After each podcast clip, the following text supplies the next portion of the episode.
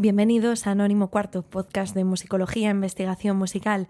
Una vez más, estamos con vosotros, que nos habla Erea Carvajales y tengo a mi lado ya preparado a Bryce González, mi compañero. Bienvenido, Bryce, una vez más. Muy buenas. ¿Cómo estamos? Erea, muy bien. ¿Qué ¿Tú qué resaca tal? de Eurovisión o no lo viste? Yo no lo vi. Yo tampoco, vale. Obviemos No el vi. tema. He visto las noticias, he visto que hemos vuelto a quedar casi de los últimos. Bueno, eso no es Y- relevante, yo creo, ¿no? Bueno, algún día a lo mejor hablaremos en Anónimo Cuarto de Eurovisión. Sí, no de sé lo si ya lo prometimos la temporada pasada Sí. o no. Sí, de hecho lo prometimos, ¿no? sí. Nos acabamos Bueno, de pero no dijimos, no dijimos cuándo lo No íbamos a hacer. Exacto. Pues bueno, mm, hablando ya de Eurovisión, de la que no vamos a volver a hablar más en este programa, pues le podemos ya decir a nuestros oyentes, a los que no lo hayan visto todavía en el título del programa, que hoy vamos a hablar en nuestra sección central de dioses y de música. Y diosas. Y diosas, por supuesto. De dioses, de dioses. diosas, diosas, espíritus, y demonios. deidades en general. deidades, exactamente. Y música. Sí, un programa que nos va a llevar también por diferentes culturas, diferentes continentes del mundo. Eso va a ser después. De momento, podemos ir empezando como siempre con nuestra sección que siempre comienza el programa, 5x5. Pues cuando estés listo, Bryce. Sí, yo estoy listísimo además porque ahora sí que vamos a cumplir una promesa. Es la verdad. que hice, es- ¿te acuerdas? La de que- la semana pasada, sin ir más lejos. de hablar de piezas sobre comida De esta nos y sobre cocina. Pues efectivamente, hablábamos la semana pasada de música y gastronomía, hablamos de muchas cosas relacionadas con la cocina, con el buen comer y con la música. Y prometimos hablar de cinco piezas que tenían que ver con la cocina y con la comida. Y es lo que vamos a hacer ahora, Bueno, en 5 pues- por 5 Bryce, veo que has hecho los deberes cuando quieras. Qué remedio. Bueno, pues mira, traemos cinco. La primera nos va a sorprender. Leonard Bernstein y su obra La Bonne Cuisine. Cuatro recetas para voz y piano se llama. Guau. Compuesta para Jenny Turel en 1949. Bernstein lo que hizo fue traducir literalmente pues recetas de un libro que se llama La Bonne Cuisine Française. Era pues un popular libro de recetas francesas de un tal Émile Dumont del año 1873 y ya está, son recetas, Recetas. musicadas. Musicadas, qué pasada. Tan Pero sencillo incluye como la eso. letra. Claro, claro. la- el O texto sea- lo que hace, lo que canta Ajá. es para voz y piano, lo que hace el cantante es re- recitar, bueno, no recitar, cantar las recetas. Lo que hicimos Cortamos tú y el yo el ajo, otro bueno, día. Sí, pero, Pero canta- sin pero música. cantado. Claro. Cantado. Más no tan recitativo, más arioso. Exactamente, es más arioso, no tanto recitativo. Bueno, va teniendo partes. Es un ciclo muy pequeño, dura como 4 o 5 minutos normalmente las versiones. Y son cuatro, Cuatro piezas. cuatro piezas. Vamos a escuchar el comienzo, en este caso en la interpretación de la francesa Patricia Petitbon y la pianista Susan Manoff en una grabación para Virgin Classics del año 2004.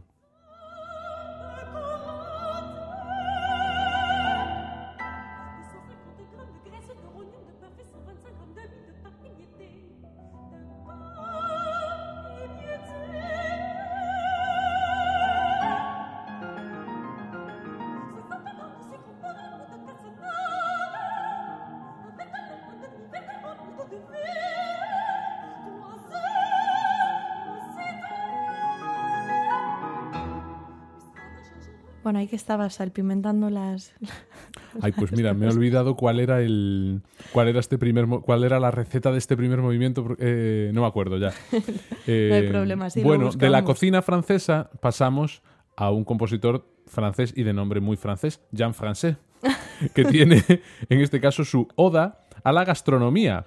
Otra obra poco conocida y que además es de solo un año después, de 1950. Como digo, no tenemos mucha información de la obra, ni siquiera desde la propia fundación Jean Francais nos aclaran demasiados detalles y solo sabemos que tras más de 60 años eh, editadas, estas son, es un ciclo de, de- de canciones, en este caso de tres canciones para coro mixto, de 12 voces.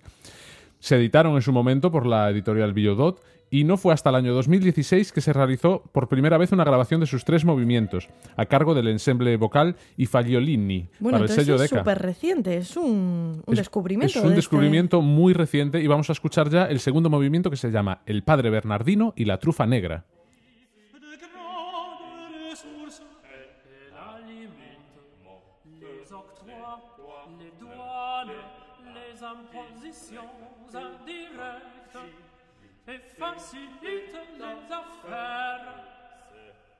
le médecin, c'est elle qui, qui nous soutient de la naissance au tombeau.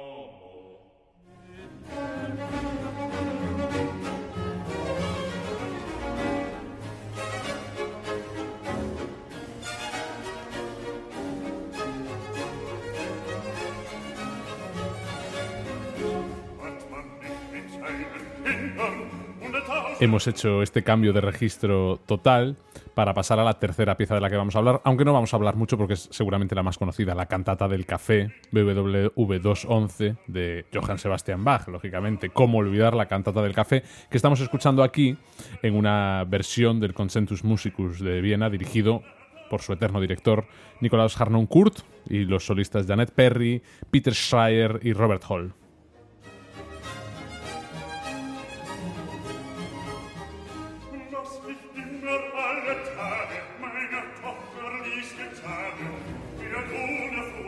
Y del café a una cosa que también algunos valientes desayunan, aunque no tantos, el ajo. Ahora vamos con el ajo. ¿Y quién mejor para cantar las alabanzas del ajo que Luciano Berio? Vaya combinación, ¿eh? Berio y, Y ajo. ajo. No, esta, esta alegre mezcla nos la encontramos en su suite vocal London Cries, una colección basada en temas originales de Orlando Gibbons sobre comidas londinenses. Como decíamos, es la mezcla definitiva, explosiva, ¿eh? Escuchamos en este caso, sí, sobre bueno, todo. explosiva sobre todo, Berio y Ajo. Lo escuchamos a cargo de Swingle 2 en una grabación para Decca del año 1976.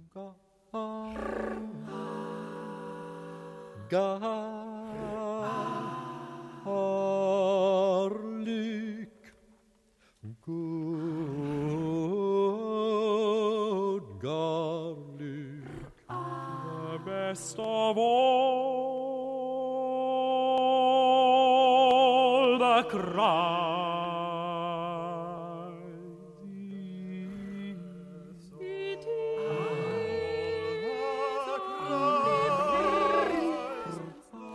Bueno, era el ajo, garlic, decían, de Luciano Berio.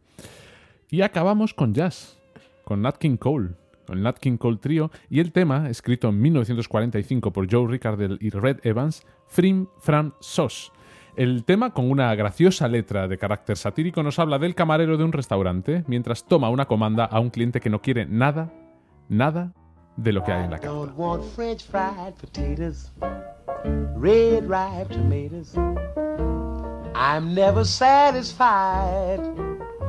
I want the frim fram sauce with the awesome fee, with Pfeiffer on the side.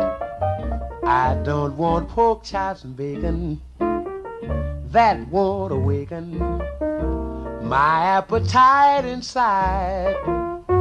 I want the frim fram sauce with the awesome fee, with Pfeiffer on the side. A fella really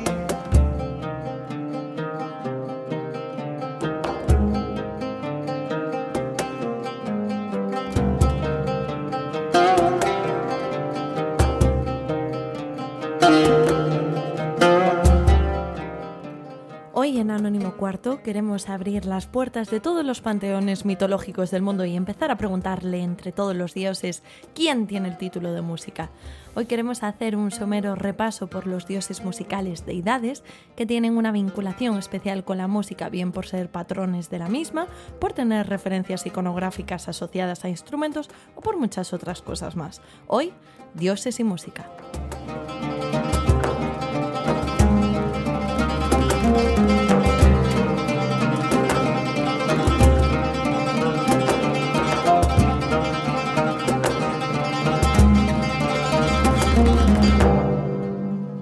La última vez que estuvimos en Egipto fue en nuestro programa 19, si no me recuerdo, Bryce. En la segunda temporada, Sí. obviamente, en el programa de música y sexo, en el que hablamos del papiro de Turín y todas estas cosas. Sí. Pero hoy no vamos a hablar de sexo y música en Egipto, Oh. pero sí de deidades musicales egipcias.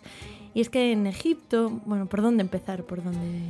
No sé, como siempre, pues las raíces de la música y la danza se encuentran principalmente en dos actividades, en la agraria y en la caza. Cuando bajaban al Nilo, pues después de las inundaciones, cuando se podía, pues cogían papiro, la comida y a las cancioncitas. Y Claro. así fue como se fue conformando el repertorio y también los instrumentos egipcios, que muchos de ellos nacieron de estos entornos y se construyeron pues con los materiales que tenían allí a mano. Que a todo esto, datito, ¿sabías que hay una teoría que consideran que las claves, el, el idiófono, las salchichas que se entrechocan. Las Vale. salchichas de madera que Las se tocan, salchichas las de salchichas madera, Para que musicales. todo el mundo nos entienda.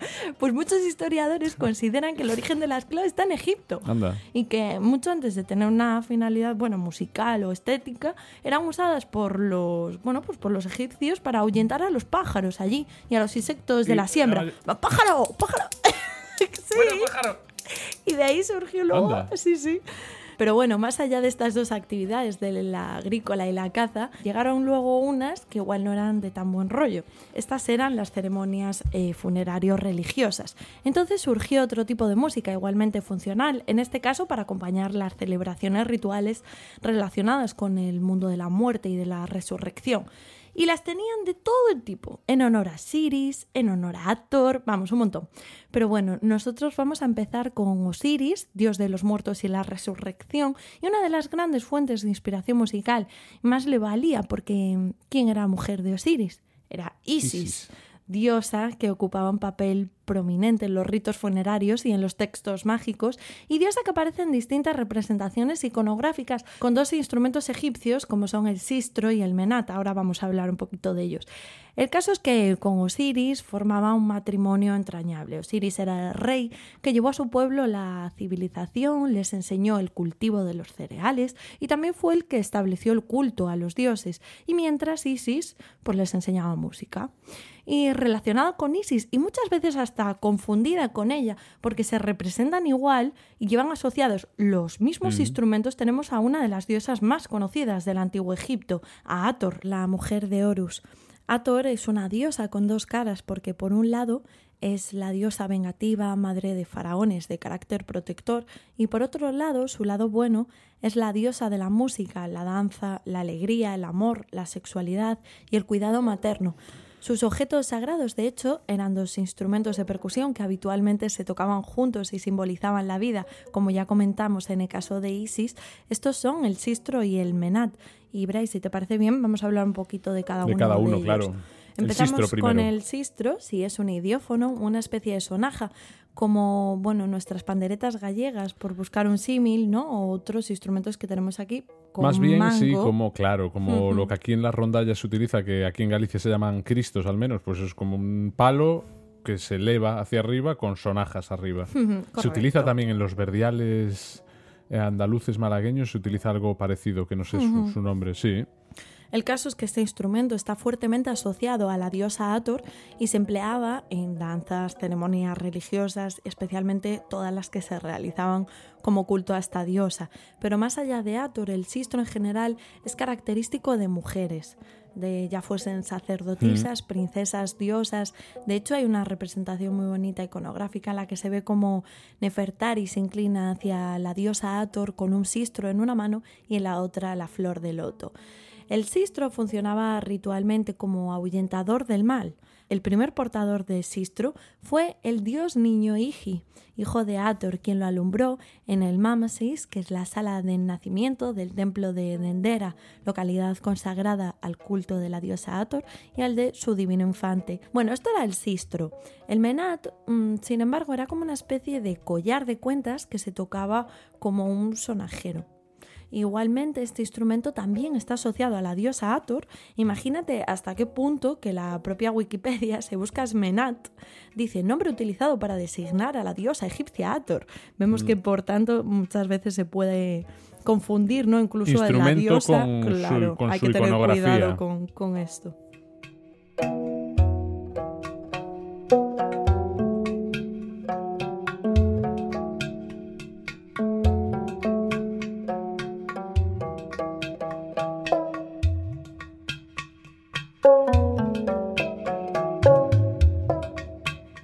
Dejando ya a Hathor, por otro lado tenemos a Meret, la patrona de la música del templo y de los repertorios sagrados. Meret era la diosa asociada a la alegría, la música, el canto y la danza, y se representa con el loto azul en la cabeza.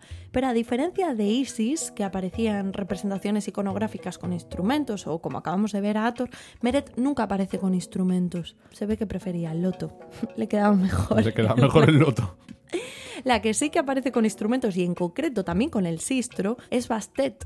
Diosa representada con la figura de un gato doméstico o una mujer con cabeza de gato. La famosa. Claro, Bastet, la de toda la vida, alrededor de la que se celebra la fiesta de la embriaguez, en la que se bebía un montón de vino. Y el objetivo en este ágape, y de hecho de la música que se interpretaba en estos encuentros eh, festivos, Sí. era amansar a Bastet, a esta divinidad capaz de la mayor ferocidad si presentía algún tipo de amenaza para sus hijos. Y bueno, hasta ahora solo hemos hablado de diosas, no sé si te has dado cuenta, sí, Sí. en femenino. Sí. Así que para acabar con Egipto, vamos a hablar de Bes, el dios enano deforme y barbudo que generalmente aparece representado sacando la lengua y lleva en las manos o bien un instrumento musical o un cuchillo para defenderse de los que intentan hacerle daño a los que están bajo su protección. Ah, bueno. Vemos por tanto que es un, noble. un dios protector que preside los nacimientos, alejaba a los genios malignos que pudiesen atacarte durante la noche y por eso ves casi siempre aparece representado en las cabeceras de las camas y también obviamente en los yacimientos funerarios donde descansan los muertos por la noche. Se suponía que ves eh, se divertía bailando y cantando aires populares y haciendo muecas de burla y lo tenemos representado en una infinidad de mm, bueno, en una infinidad no, no me voy a tirar de la moto.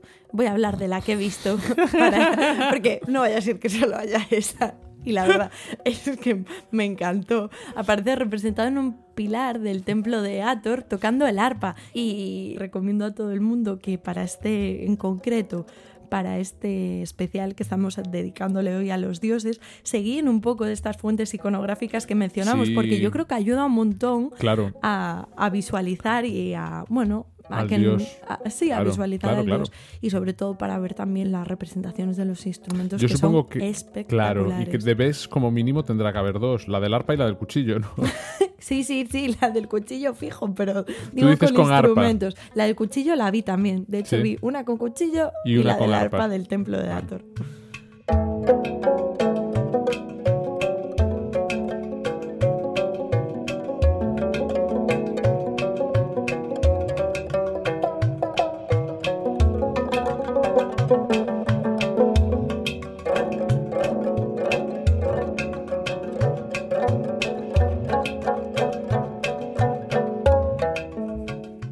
Escuchábamos el CD Ankh, The Sound of Ancient Egypt, de Michael Atherton. Es, bueno, fue un CD publicado en el año 1998 por el sello Celestial Harmonies. Bueno, eh, y si nos movemos de continente y analizamos ahora, después de Egipto, las religiones mesoamericanas, vamos a encontrarnos con interesantes referencias musicales entre los fieros dioses que habitan el panteón de la jungla. Comenzamos, si te parece, con los aztecas, y dos de sus dioses más musicales están íntimamente relacionados. Tenemos primero a Huehuecoyotl. Huehuecoyotl, Huehue- dios... No, no nos vamos a reír de los aztecas, que No, aparte perdón. son dioses muy de mal rollo, ¿eh? No, Yo voy a favor. intentar tratar con todo el respeto que se merezcan. Huehuecoyotl, dios azteca de las artes, señor de la música y la danza, guía de la adultez y creo que llegó a ser concejal de fiestas también en algún mandato. Huehuecoyotl, hacía de todo. Bueno, El mayor. es un coyote, no sé si te habías dado cuenta por Sí, su sí. nombre, ¿eh? pero en el idioma nahuatl, coyotl significa coyote.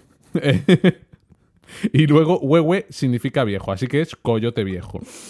Por lo tanto, sus eh, representaciones iconográficas no va a sorprender que nos lo muestren como un coyote, con, eso sí, manos y pies humanos, y que lleva a su lado, pues, un humano tocando el tambor. Wow. Interesante en este caso las cosas que lleva asociadas Huehuecoyotl, ¿vale? Porque es también el dios de las bromas. Sí, es como ves. Es como ves, exactamente. Es un dios bromista, eh, pero además este de las bromas pesadas. ¿eh? Sería un poco, yo creo, el dios de las putadas, que se las hacía sobre todo al resto de los dioses. No se metía con los humanos. Él andaba allí como un poco como tocándole las narices al resto de los dioses. ¿eh? Como Mushu en Mulan. con Algo, los- as- algo así, con los espíritus, Con algo los así. Sí, sí, justo. Este era Huehuecoyotl. Además, eh, bueno, en general en las culturas tanto meso como norteamericanas, el coyote va asociado pues a un ser así como un poco pícaro y astuto, ¿no? Sería como el zorro aquí en Europa. Eso puede ser bueno o puede ser malo, claro, pero Pero sí que Huehuecoyotl era un tipo astuto, práctico y sobre todo el rey de lo que hoy en día consideraríamos la ley de la calle. ¿eh? Huehuecoyotl sería de estos que te dirían que él ha estudiado en la universidad de la vida. Se las sabía todas. Eh, sabía, ¿Sabes también eh, en dónde se las sabía todas Huehuecoyotl? ¿Dónde? En la cama. No paraba. Así con ese nombre, ¿quién lo diría? eh? Pero no para. Tuvo amantes femeninas, amantes masculinos, varias consortes. Y uno de sus amantes más famosos fue el siguiente del que vamos a hablar ahora, Hochipilli, que es de quien, bueno, de quien a continuación vamos a seguir eh, conversando. Hochipilli, de Hochitl, Flor y Pilli, niño, el niño de las flores. Ese podría ser el nombre de un cantador El jerezano. viejo coyote y el niño de las Y el, el niño de las flores, que parece que estamos en el, flores. en el ¿De qué nos concurso hablas, de cante de las minas, ¿eh? El niño de las flores ¿eh? es el dios eh, mexica del amor, de los juegos y del placer. Y también de las canciones, por eso nos interesa. Y era además el patrón de los homosexuales y de los prostitutos masculinos.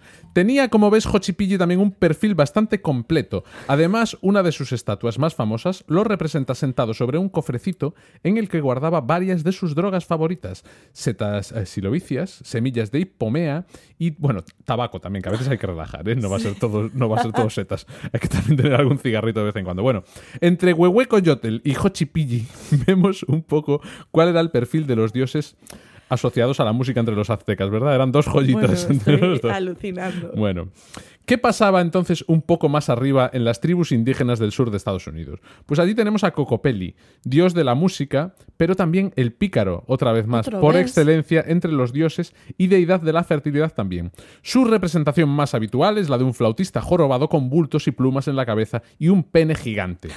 También. Lo representan además. Pene te digo yo que gigante. Muy bien. ¿eh? Pe- Pero hay más, ¿eh? Por ejemplo, entre el pueblo Hopi, Coco Peli suele ir con un saco de fetos para ir distribuyéndolo entre las mujeres. Sería un poco como la cigüeña, pero un poco diferente. Coco Peli lleva un saco con fetos y él te llega a la puerta del, del, del- bueno, iba a decir de casa, ¿no? En este caso del tipi, y te dice, niño, Toma, niño, toma ti". feto. Pero bueno, también hace cosas buenas. ¿eh? Por ejemplo, con su flauta es capaz de ahuyentar el invierno y atraer la primavera. A veces incluso hace dúos con Payatamu, que no es un dios, pero sí es un héroe también de la cultura Hopi, flautista, con el que, como decimos, pues a veces se les daba por hacer duets. Eh, vamos a dar como dato, Payatamu no llevaba el pene de fuera en este caso, solo Vale. era Cocopelli. Eh, Muy relevante, sí, sí. Relevante porque es lo que ha tenido que hacer Cocopelli también en la actualidad, ya que se, Cocopelli se, han- se ha metido en el mainstream. En los últimos años, de hecho, si buscas Cocopelli, Sí. Cocopelli se escribe con K y con ella al final. la- Con eh, doble exactamente, L, Con sí. doble L. Eh, se ha hecho muy famoso. Hay una especie de fiebre de merchandising de Cocopelli. Su imagen ¿En así, serio? jorobado y tocando la flauta, pero sin el pene de fuera, se ha hecho muy popular pues, para serigrafiar en camisetas, en gorros y, bueno, pues en todo tipo de souvenirs de los estados sureños de Estados Unidos. Y si buscas Cocopelli, además es que sale, sale siempre pues un dibujo Ahora muy, busco, muy, sí, muy similar de Cocopelli. Desde aquí apostamos porque Cocopelli haga lo que él quiera hacer y no lo que le mandan. Que ande con fuera lo que él quiera llevar fuera, que se lo deje fuera.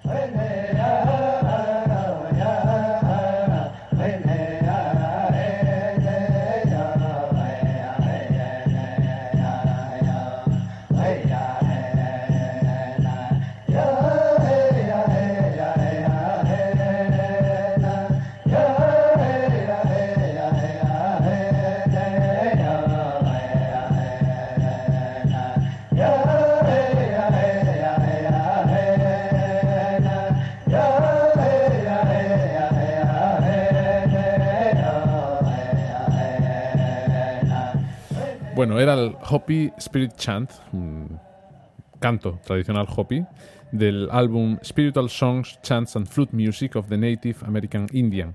Eh, bueno, lo podemos encontrar dentro de la colección del sello Recording Arts Retro.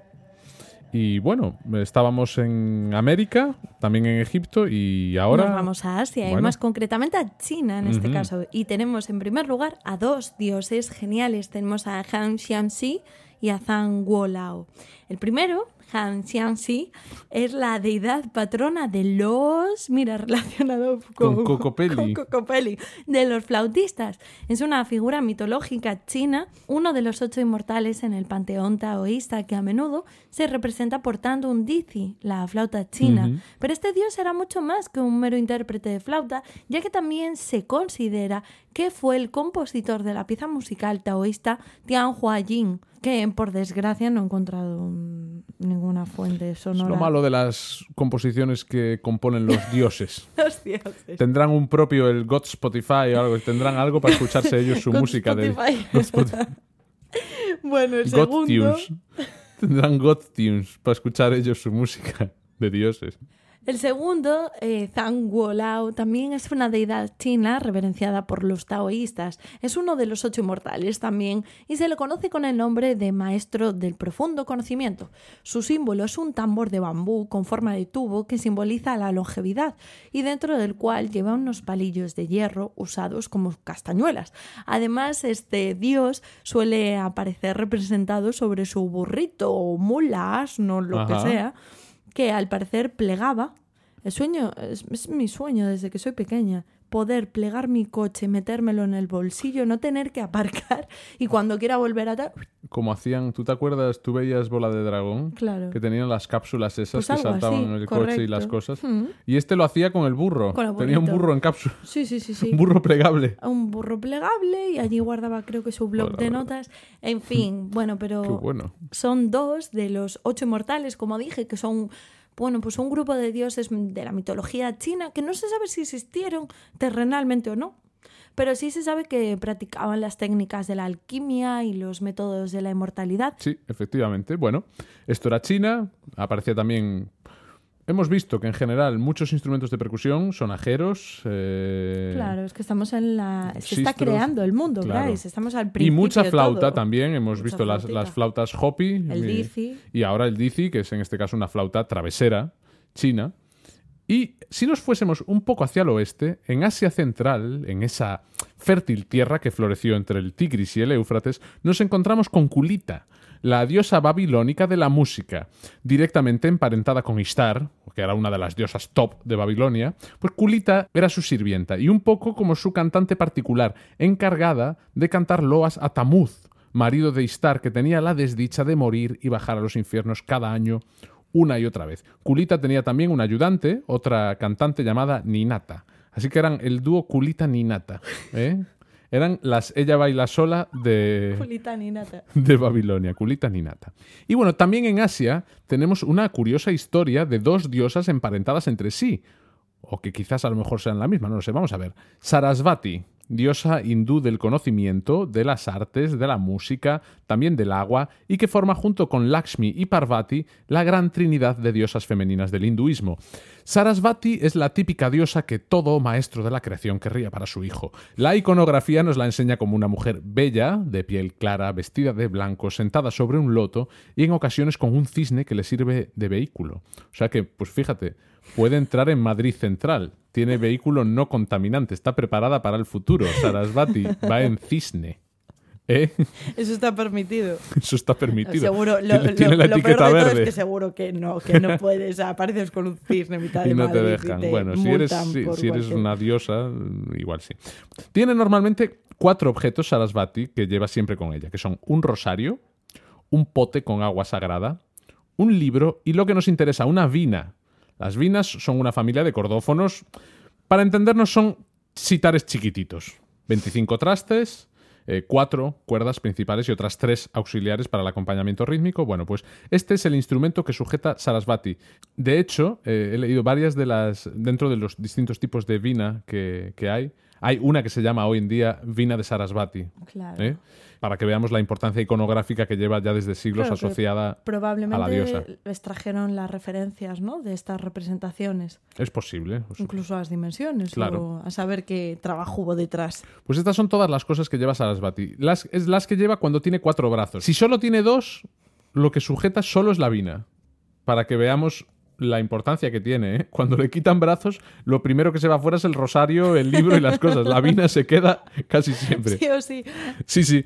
Está asociada también Sarasvati eh, con el concepto de anuraga, que es, digamos, la conciencia rítmica de la música, la capacidad de apego que tiene una persona por el ritmo musical. Es muy interesante este concepto ¿eh? de la anuraga. Bueno, ella es eh, Sarasvati, ¿no? Es brutal. Sabiduría, intelecto, mente. También puede convertirse en río, ojo, ¿eh? para acabar llegando hasta el mar. Está, siempre está muy bien. Entonces ahí lleva ella el cisne. Es que el cisne. Es que hay. Yo también os invito a todos a leer de Sarasvati, porque lo del cisne tiene más, ¿eh? Aquí, como no nos interesa, lo hemos dicho de pasada. Pero hay historia. Hay con el- historia, hay con, historia el con el cisne, sí. Ya, Bueno. Pues una diosa así, lógicamente, iba a triunfar eh, allende las fronteras del hinduismo y llegó a Japón. De los creadores de Sarasvati llega Benzaiten, única mujer en el panteón del budismo japonés, donde es patrona de la música y de las bellas artes. Vamos a ver, algunas cosas en común. Por ejemplo, que sus templos y santuarios están siempre cerca del mar. Claro, supongo por si cuando le apetece convertirse en río, sale rápido ya. Eh, es siempre una mujer muy bella también, con serpientes blancas y que en este caso sostiene una biwa. La biwa es la pipa japonesa. Y fíjate, es un dato curioso, la biwa llegó a Japón porque era el, era el instrumento que utilizaban los trovadores del lejano oriente en los siglos 8 y 9. En los siglos 8 y 9. Por eso terminó llegando. eh, y por eso muchas de las biguas que se- que se conservan de la época tienen todavía grabados e inscripciones que muestran escenas de Asia Central, mm, caravanas de camellos, desiertos y cosas así.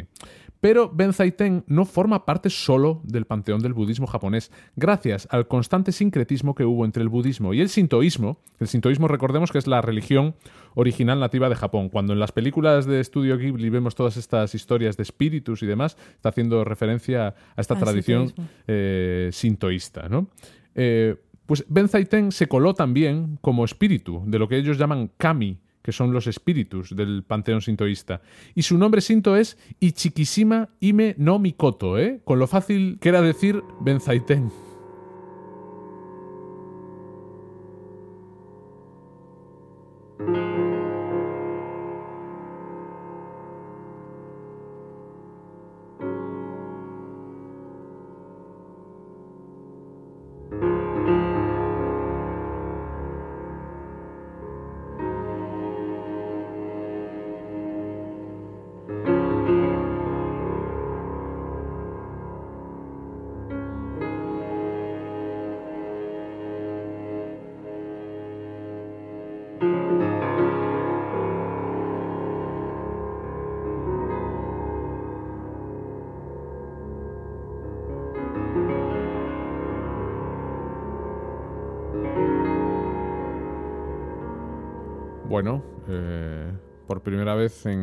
Cuarto en dos temporadas me he permitido la licencia de pinchar música mía.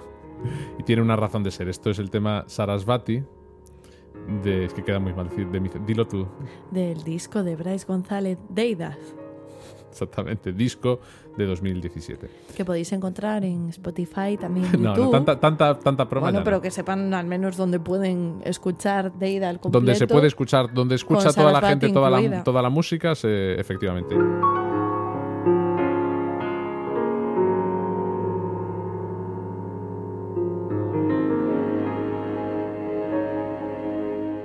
Bueno, pues después de este Sarasvati de Bryce, Después de esta cuña de, de promo que hemos hecho que hemos metido. bueno, que al menos yo recomiendo que, que escuchéis el CD al completo, como el resto de discos que también están colgados de mi compañero Bryce González. Pero bueno, vamos a continuar con este programa y llegamos a Europa. Oh, Ajá. Europa. ¿Y dónde tenemos que empezar? Pues como siempre por el principio y eso sin duda nos lleva a la antigua Grecia. Ya hemos hablado de ellos en diferentes programas, pero una vez más con Anónimo Cuarto y aunque por diferentes caminos siempre llegamos a los mismos puntos. Sí. En este caso, nuestros dioses favoritos, el bueno y el malo, el guapo y el no tan guapo, Apolo y Dionisos, dioses que representan dos realidades completamente diferentes. Apolo pues era el dios de la luz, de la verdad y de la interpretación de los sueños. Era además un dios muy importante en el Olimpo después de Zeus y representaba lo cotidiano, la pureza, la luminosidad, el orden, el equilibrio. Era un ser capaz de dominar el orgullo humano y de restablecer el orden, identificándose con la música en su dimensión curativa. Este dios es representado en la mitología tocando la lira y siendo también el director de las musas. ¿Te lo imaginas dirigiendo? Vamos, chicas. Tres. Dos. Pero bueno, ya que estamos, eh, ¿quieres saber cómo se crea la lira? Por ¿O favor. conoces el mito? Sí, pero nos lo puedes contar. y seguro que lo haces con, con mucho arte. Bueno, no sé si arte o no, pero su creación es un tanto curiosa. Cuenta la leyenda que Hermes, pastor que generalmente salía con su rebaño, un día se metió en- por casualidad en una cueva y pisó una tortuga muerta que tenía un tendón seco y al hacerlo, ¡plom! sonó. Hermes, impresionado en la resonancia que producía el tendón, dijo, bueno, esto da para una lira. Así que lo perfeccionó. ¿Y qué pasa? Pues que se considera que Apolo, viéndolo y celoso de ver la maravilla que había creado el pastor Hermes, decidió robárselo. Y así se adueñó de él y por eso hoy en día se, bueno, pues la lira parece asociada a Apolo. Y una de las primeras apropiaciones indebidas de la historia de la música. De las- Hablamos sí. hace poco de la tuba wagneriana y de, ¿no? de las cositas con Adolf Sachs. Pues ya estaba mm, Apolo milenios para- antes Apolo quitándole las cosas a Hermes. Bueno, por otro lado tenemos a Dionisos, que era el dios de las fuerzas primitivas, del vino, de la danza y del teatro. Normalmente estaba asociado al entusiasmo y a la locura, representándose casi siempre con una naturaleza orgiástica, como ya comentamos en nuestro especial Música y Sexo. Dioniso siempre estaba bien acompañado, por lo que suele aparecer rodeado de personajes bailando en escenas de carácter festivo y también puede aparecer tocando dos instrumentos diferentes. Por un lado el mítico doble aulos y por otro lado el barbitón, una especie de lira pero mucho mucho más grande con un brazo más largo. El mito del aulos cuenta que fue la diosa Atenea la que lo inventó, pero cuando se vio el reflejo del agua del río tocándolo así, ella toda deformada y fea, lo arrojó y fue Marcias, el sátiro, quien lo recogió. Otro mito que tienen los griegos en relación con la música es el del dios Pan, que se enamoró de una náyade de Arcadia, Siringa. Cuenta la leyenda que el dios Pan un día cuando bajaba del monte del Liceo vio a Siringa y al momento se quedó prendado de la náyade. Podemos decir que tan enamorado se quedó que hasta era un poco cansino, un poco acosador. El caso es que la pobre ninfa, cansada de huir del pesado de Pan, le pidió ayuda a sus hermanas y éstas la convirtieron en un cañaveral. Pan, desesperado al ver que su amor se había convertido en tubos, empezó a abrazarlos y al abrazarlos se escuchó que con el sonido del viento emitían un sonido muy agradable, así que los cortó y construyó su flauta de pan. Bueno, ya tenemos la flauta de pan. Finalmente, ya para acabar con Grecia, no nos vamos a quedar con las ninfas, pero sí con las musas. Y es que, ¿quién es la musa de la música? Euterpe, eso seguramente ya lo sabíamos todos. Los mitos son geniales porque ofrecen historias sobre el origen de la música en Grecia, pero es curioso que siempre quedan los más golosos y otros, sin embargo, permanecen en la sombra totalmente, como es el caso de otras musas. Todas ellas igualmente hijas de Zeus y Nemosine, que como Euterpe también representaban el arte y la música en general. Tenemos a Tersícore, musa de la poesía coral y la danza, a Erato, musa de la canción amatoria, y a Polimnia, musa de los cantos y los himnos. ¿Tú sabías todas estas musas? ¿Conocías sus Yo, sabes que las musas me las sé muy mal.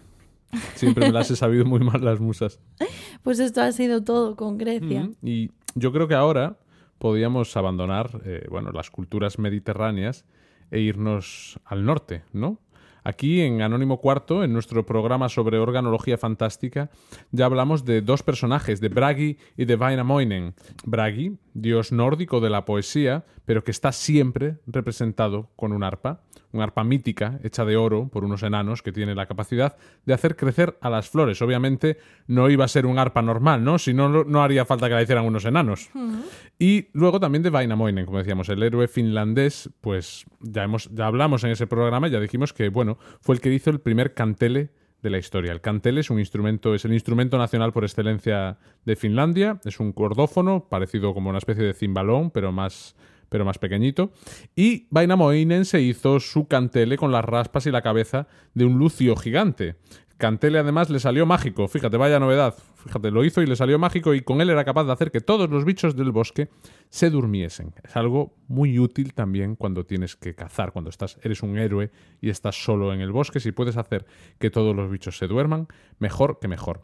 Bueno, en cuanto a las culturas celtas, pues hay dos historias que podemos contar. Primero la de Angus, ¿no? Dios irlandés, dios del amor, dios también de la poesía y que em, em, más que con la música se la asocia con el canto, ¿no? Eh, y también con el canto de los pájaros. A Angus se le solía representar con un montón de pájaros al- cantando en su cabeza. Tenía, llevaba como un coro de pájaros siempre revoloteando encima de su cabeza que iban cantando con él.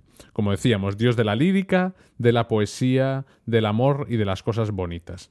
Y luego, esto no es de un dios, pero no quería despedirme yo de las Islas Británicas sin esta historia. La historia de Ceridwen, diosa galesa de la sabiduría y de los conjuros.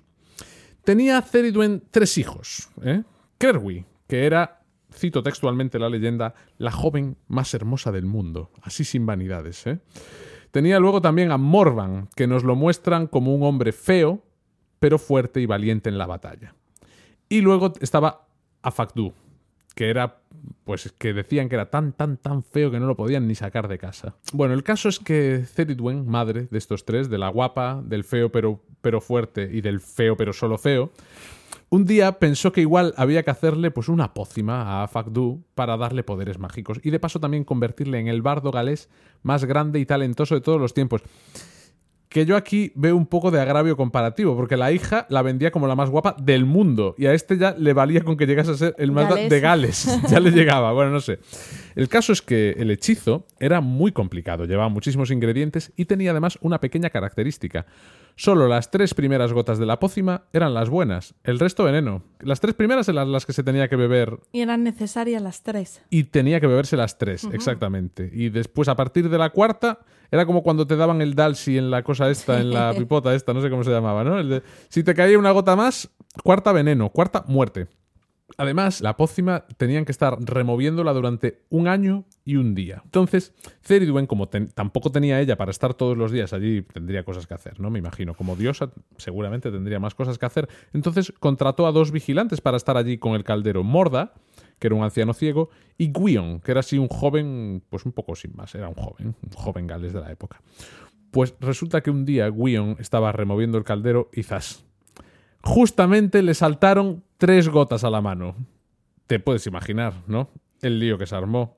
Que si de repente, mira qué me has hecho, que yo me he convertido en bardo mágico, la otra, pero que has hecho con la poción, ahora a repetirla otra vez. pero Se pusieron a perseguirse. Gwion se convirtió en liebre y escapó. Recordemos que se acaba de volver mágico. Ceridwen se convirtió en perro para perseguirle. Gwion en pez y saltó a un río. Y Ceridwen en nutria para perseguirlo. Gwion en gorrión para volar. Y Ceridwen en águila. Y justo en ese momento, Gwion se convirtió en semilla. Y Ceridwen en gallina y se lo comió. Vamos a ver, Gwion. Te habrás vuelto mágico, pero listo. Te volviste muy- semilla. ¿En qué momento, en medio de una persecución, tú dices lo siguiente en semilla? Que no andan, que no hacen nada. Silver moonlight dances from the mists of Teggett Shore. A lady looks upon her son like many times before, and she touches his face, fingers wet with the tears falling. Her daughter stands beside her, the fairest in the land. How her son became so cursed she cannot understand. But this mother's love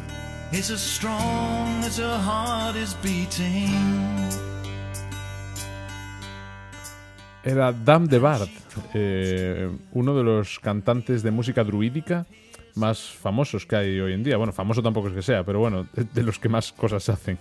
Este era su tema Ceridwen Italiesin, eh, de su CD Antler, Crown and Standing Stone, de 2012. Bueno, voy a quitar a Dame de Bard ya, fuera, porque para terminar vamos a adentrarnos en mundos algo más oscuros.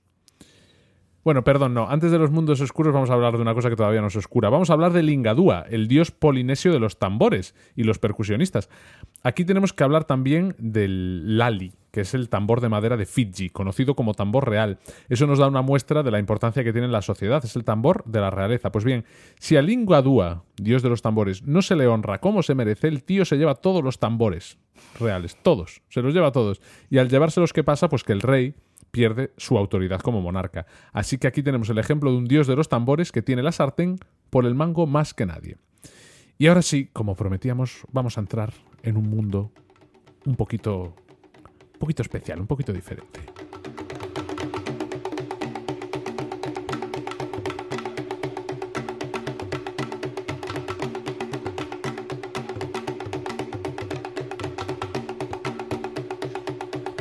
de la colección Smithsonian Folkaways, eh, en este registro del año 1996, nos llega este CD llamado Yoruba Drums from Benin.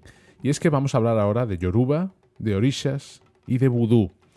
Quizás por seguir con los tambores deberíamos empezar por los Yoruba, por la religión Yoruba, que es además la base de todos eh, los ritos formados después en las religiones animistas del Caribe.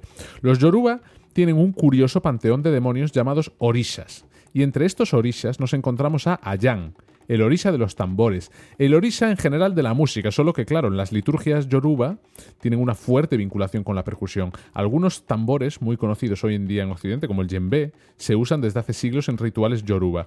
También otros muchos no tan conocidos, de hecho, la cultura yoruba tiene cuatro grandes familias de tambores, entre los que destacan también los sakara, los tambores dundun o los sekere.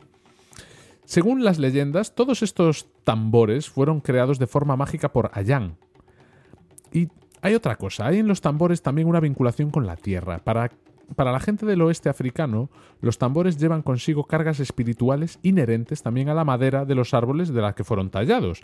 Así pues, tocar el tambor en un ritual yoruba no solo tiene un componente rítmico y musical, sino de ancla espiritual con el entorno. Porque ellos, lógicamente, los tambores no los compran en Zoman, los tambores los hacen del árbol que tenían al lado, por lo tanto, están honrando también a todos los espíritus de la madera, ¿no? Co- tocando un tambor que ha sido creado allí. El entorno, la madera, es importante. Por eso, Ayan no es solo el dios de la música, sino que es también el dios de la madera. Y por eso el otro nombre, Yoruba, que tiene este rítmico orisha de los tambores es Asoro Igi, la madera que habla.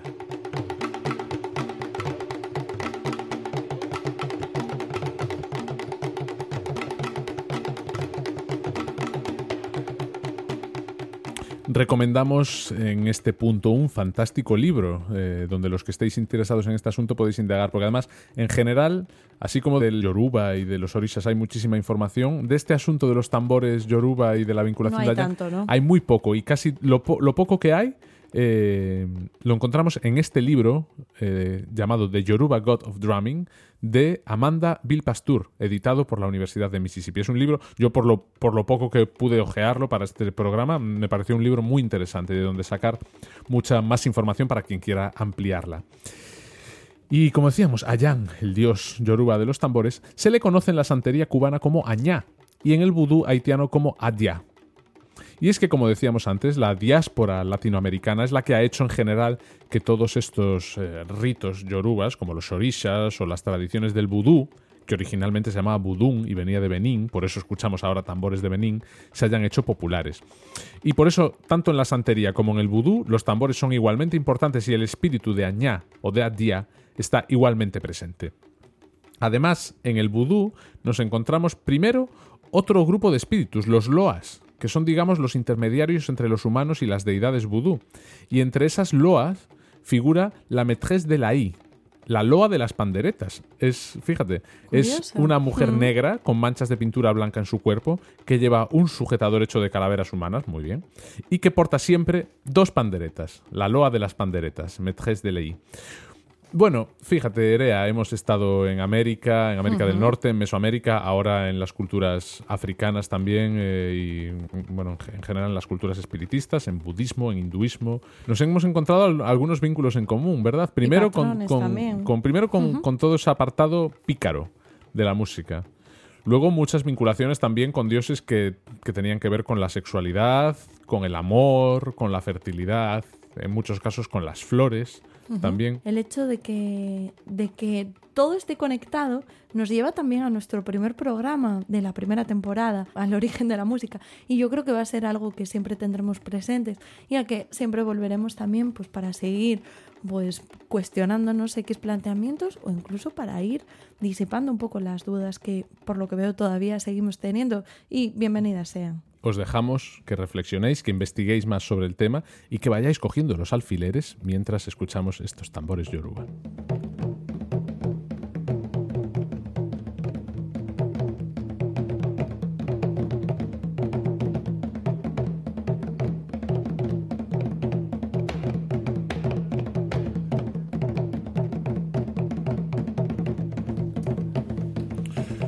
Bueno, Erea, después de esta sobredosis de dioses, llegamos, sí, llegamos a Estilos 101, esa ventanita que nos abres todas las semanas a, bueno, a descubrirnos.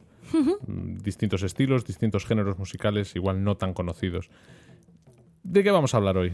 Bueno, pues hoy nos vamos a quedar con un género musical de vanguardia, de actualidad, que creo además que ayudará a entender muchas cosas y a disipar algunas dudas con las que, bueno, yo al menos me he encontrado a día de hoy. Hay personas que no, que no tienen estos conceptos claros.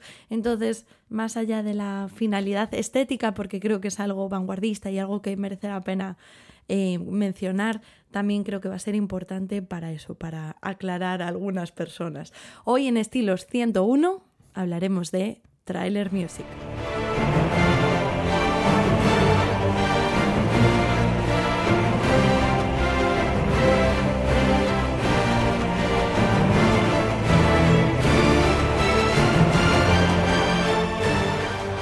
Este estilo surge de las denominadas compañías de trailer music, compañías fundadas en la década de los 90, cuyo cometido era crear contenido específico dentro del marco de la publicidad cinematográfica.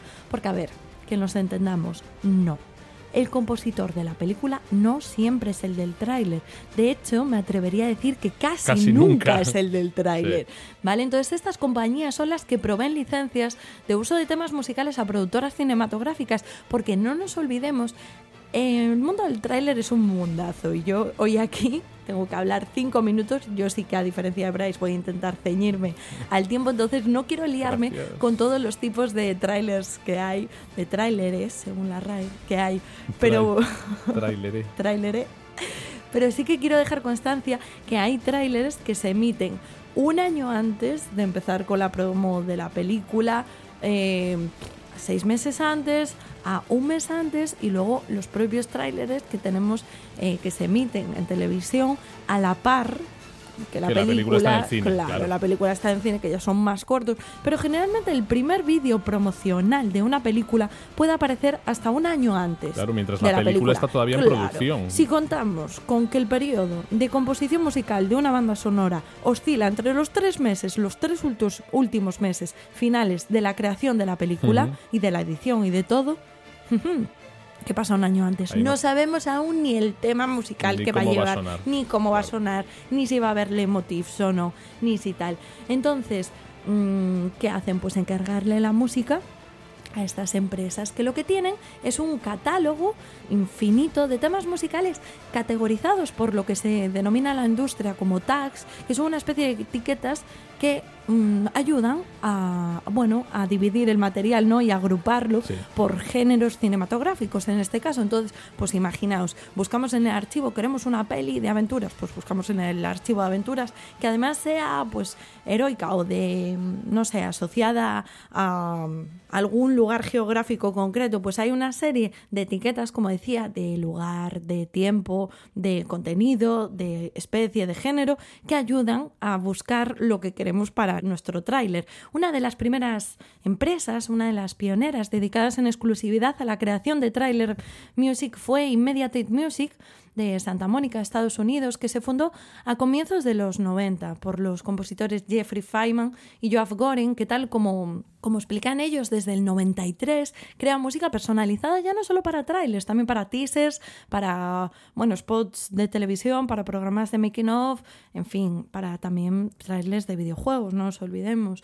El caso es que la trailer music es un género musical que está diseñado bajo unas fórmulas concretas que, que siguen, pues siguen el discurso narrativo, visual, sintáctico de los propios trailers porque no podemos obviar que este tipo de música, más allá del fin estético, ¿no?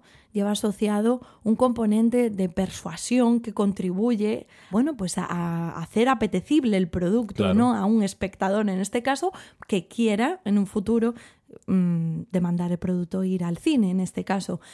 Pero bueno, el fenómeno de la trailer music, como digo y como vemos, con- sobre todo con Immediate Music, llega en el año 93, pero fue algo que despegó como de la nada y, y que rápidamente empezó como a reproducirse y empezaron a nacer empresas, empresas, empresas, coincidiendo además con el auge del, del tráiler. ¿Por qué? Porque los tráileres antes solo se podían ver en el cine. ¿Y qué pasó? Que llegó un punto que las propias compañías, las propias productoras cinematográficas también empezaron a, inclu- a incluirlos ya no solo en redes sociales, sino también en plataformas como Film Affinity, YouTube, etc., Claro. donde se empezaban a comercializar y la gente demandaba trailers, pero no solo trailers, llegó un punto que la gente también demandaba esa música que sonaba en los trailers, que decían, bueno, me encanta esto, hasta el punto que fueron los propios consumidores de la música de trailers quienes solicitaron a estas empresas de trailer music que por favor editasen esa música eh, por separado el tráiler. El caso es que esta música finalmente pues empezó a editar por separado y así encontramos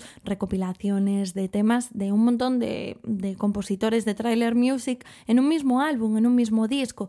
Y tenemos compañías tan importantes como Two Steps from Hell, tenemos a Audio Machine, tenemos a Immediate Music, como ya dije, eh, tenemos en España compositores impresionantes como Iván Torrent, tenemos a Mateo Pascual, Óscar Araujo también ha compuesto Trailer Music, tenemos un montón de, de compositores. Y ya para no excederme, simplemente decir que esta música es muy espectacular, porque precisamente por ese componente que decía de persuasión, que trata de, de bueno, de apoyar la- el fin último de un tráiler que es vender un producto.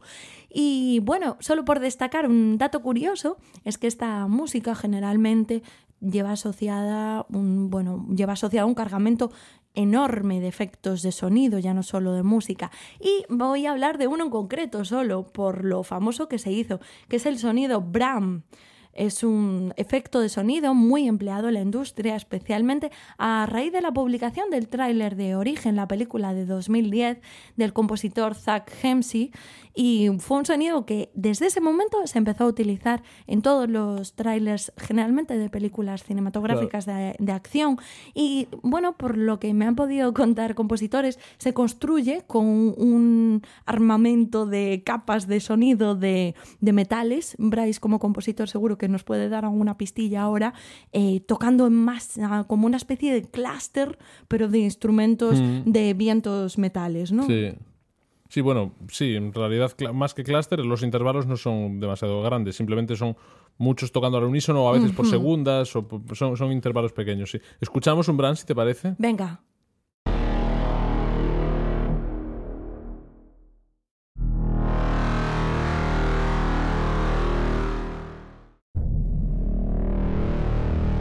Bueno, gracias Bryce por traernos este Bram.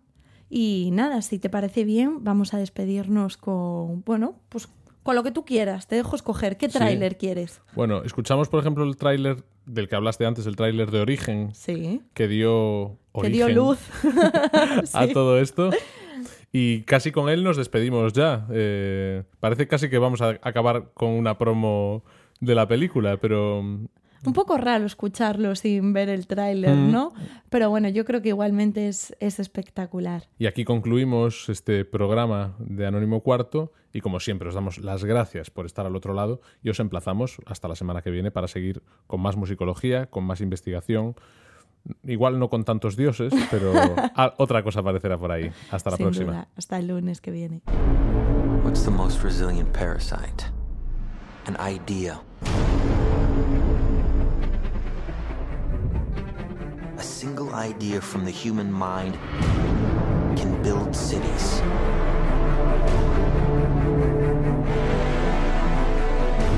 An idea can transform the world and rewrite all the rules.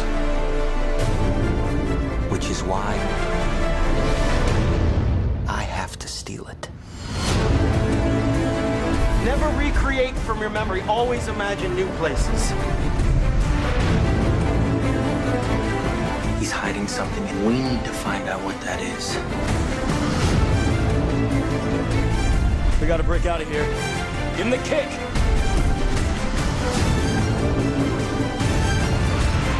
This was not a part of the plan. Wait here!